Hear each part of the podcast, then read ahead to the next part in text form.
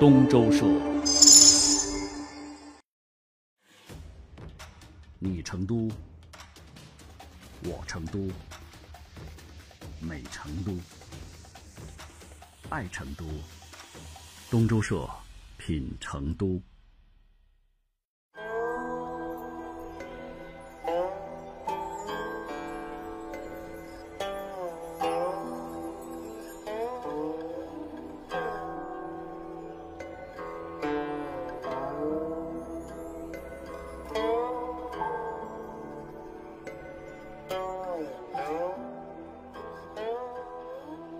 丞相祠堂何处寻？景观城外柏森森。当年啊，诗人杜甫到成都来之后，和以前的很多诗人一样，都会到武侯祠来凭吊诸葛亮。但是您知道，武侯祠它并不是诸葛亮的故居。《华阳国志》记载说，亮居城南田畴。这个所谓的城南田畴，就是在今天成都市双流区一个叫葛墨村的地方。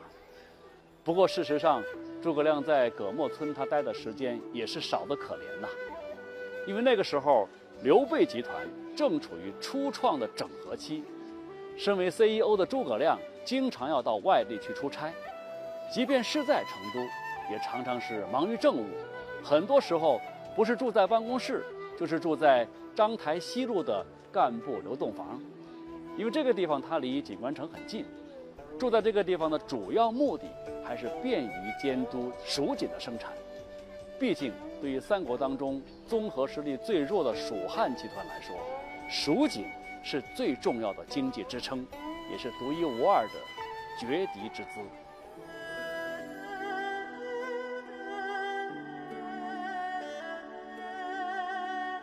白帝城托孤之后啊，诸葛亮回家的时间就更少了。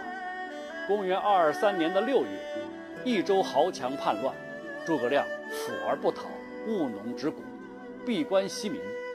那同年的冬天，诸葛亮又与东吴重修盟好。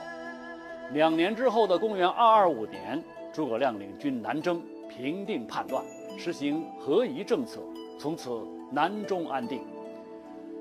解决了这些内忧外患之后，诸葛亮向后主刘禅上了这样一份。至今读起来都让人泪沾襟的《出师表》，然后率军出汉中，开始了蜀汉的第一次北伐。很多人不理解诸葛亮，你身为高官，你可以保守的，就在朝廷里边做好你的官员，你把。蜀国的事情做好，经济发展，百姓安居乐业，大家也会感激你。你何必要去兴师动众的去北伐、去南征呢？他们不理解诸葛亮的一种雄心的壮志和伟大的抱负。我们说的还是回到的中国传统知识分子的那个话题上头，他必定要报知遇之恩之切，一分钟都不能耽误。所以你看，南征回来以后，很快的就要去挥师北伐，他必须要这样做。至于说累没累死，那不管，关键是一定要为朝廷做点什么，这是他必须的。所以哪怕是病死在前线，他也绝不愿意在成都做一个平庸的丞相。今当远离，临表涕泣。不知所云。《出师表》在写到最后，诸葛亮忍不住流下了眼泪。在史书当中，诸葛亮一共有过六次的涕泣，这是第二次。上一次哭还是在刘备白帝城托孤的时候。那么在来成都之前，诸葛亮是没有哭过的。他在史书里面的六次啼哭，都是在来到成都创业之后。诸葛亮所谓的几次的流泪，这正是中国传统知识分子的一种品质的表现。为朝廷、为大众，我可以流泪。整个这个《出师表》啊，那种忧患意识、责任意识、奋斗精神，可以说是洋溢于全文，可以让人感受到一代贤相的。宫中体国、高瞻远瞩的这么一种精神风貌，而且整个表文一方面是恳切叮咛周至，反复的提醒告诫后主；另一方面呢，对自己的北伐事业，当时诸葛亮还是很有信心的。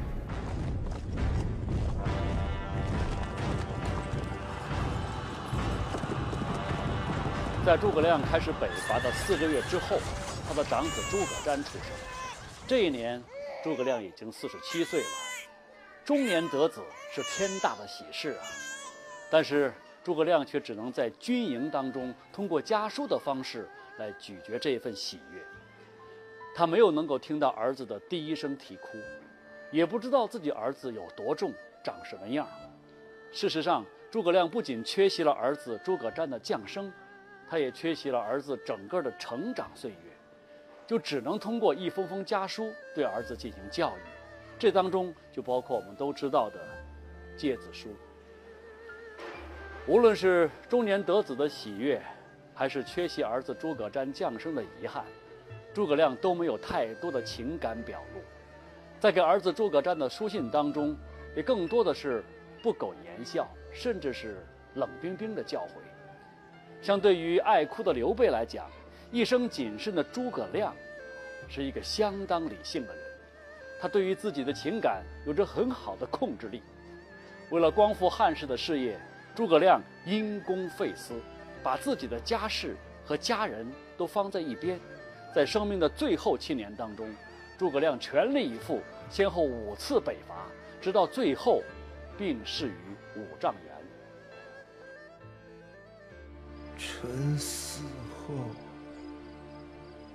断不可让子弟内有余帛，外有银财，以付陛下。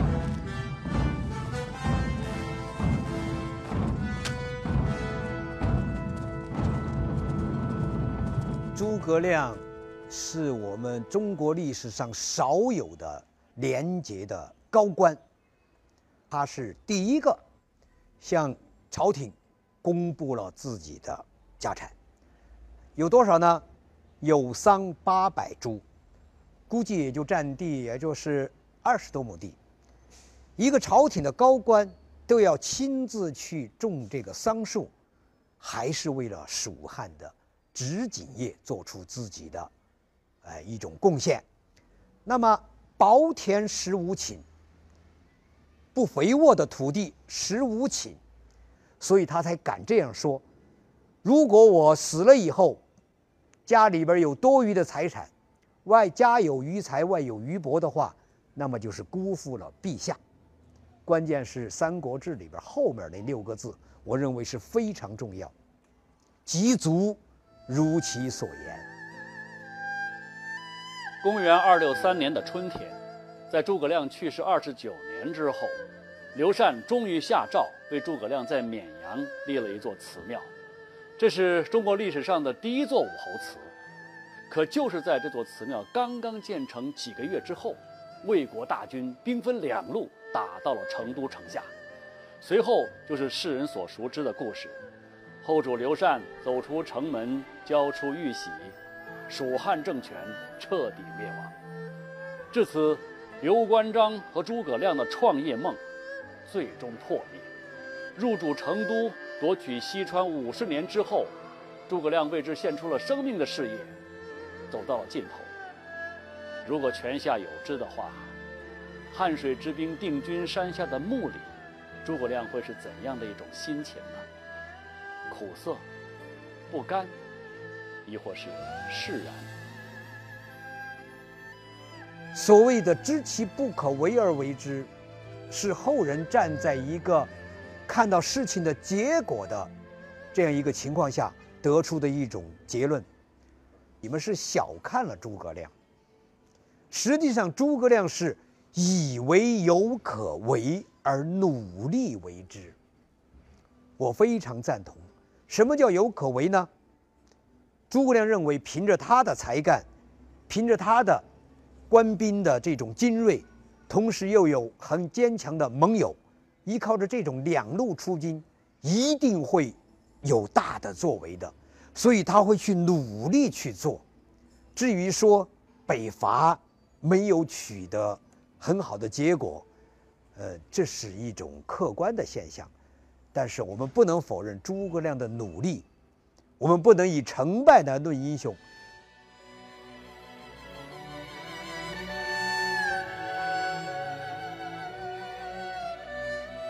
这座君臣合祀的武侯祠，最早可能是建于南北朝时期，在唐宋时期呢，就已经是成都的一大名胜了。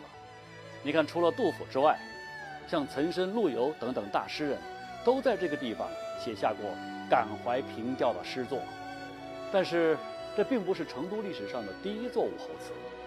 刚才我们说过，诸葛亮逝世的时候，后主刘禅因为觉得不太合理制。就没有批准在成都为诸葛亮建寺庙的一个奏请。没有祠庙不要紧，人们就在成都城的街道两旁私下祭祀。在诸葛亮去世后的大概七十多年之后，成都就建起了这个城市的第一座武侯祠。此后，成都又先后建起了六座武侯祠，足以见成都人民对于丞相的怀念和爱戴。诸葛蜀人爱啊，凡是跟他沾边的，都成了武侯遗迹。你像九里堤、诸葛井，都是这样。很多功绩，也许不一定是诸葛亮所为，但是成都人民都愿意相信，所有好事，都是诸葛亮做的。所以，如果说成都是丞相的成都，我想成都人民都不会反对。那么，除了这些散落在城市表面上的武侯遗迹之外，诸葛亮其实和成都这座城市还有深一层的契合。早在中华民族的童年时期，成都就先后为秦汉的一统天下发挥着重要作用。而诸葛亮从成都兴兵北伐，意图光复汉室之后，成都和中华民族的命运联系的就更加紧密了。每当民族危亡之际，成都平原上的人们都会挺身而出，他能承担起蜀汉三分天下的基业，也能够为仓皇出逃的唐明皇提供一个容身之地。他能抵挡蒙古铁骑，为南宋王朝续命，也能够收容战略撤退的军队、企业和学校，为坚持抗战积蓄力量。这座城市闲适安逸的表面之下，深藏着。延续国运的厚重与担当。我们在丝绸之路上，在尼亚发现了蜀锦。这个蜀锦呢，五星出东方利中国。这一段蜀锦简物，就是三国时代的蜀锦，应该就是诸葛亮的蜀锦，而。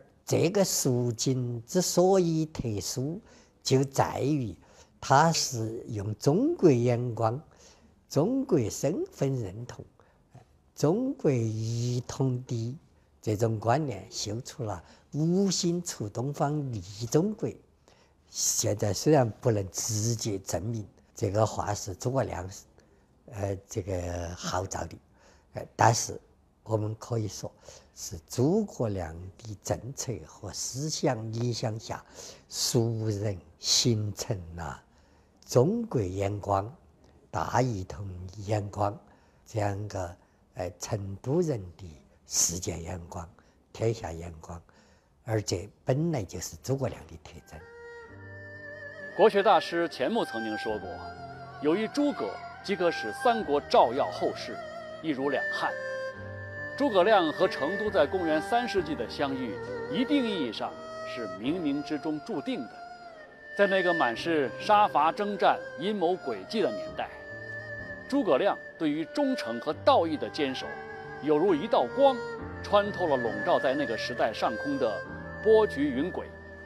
他以隆中对开启了三国时代，又用自己的万丈光芒照亮了这个时代。如今。虽然我们已经很难找到诸葛亮当年在成都的住处，也不能确切的知道他在什么地方办公，但是他在成都二十年的蓉城创业生涯，却毫无疑问地成为这座城市历史上最难忘的记忆，深刻地影响了这座城市的性格和命运，深深地感动了这座城市的人民，甚或是更多人的内心世界。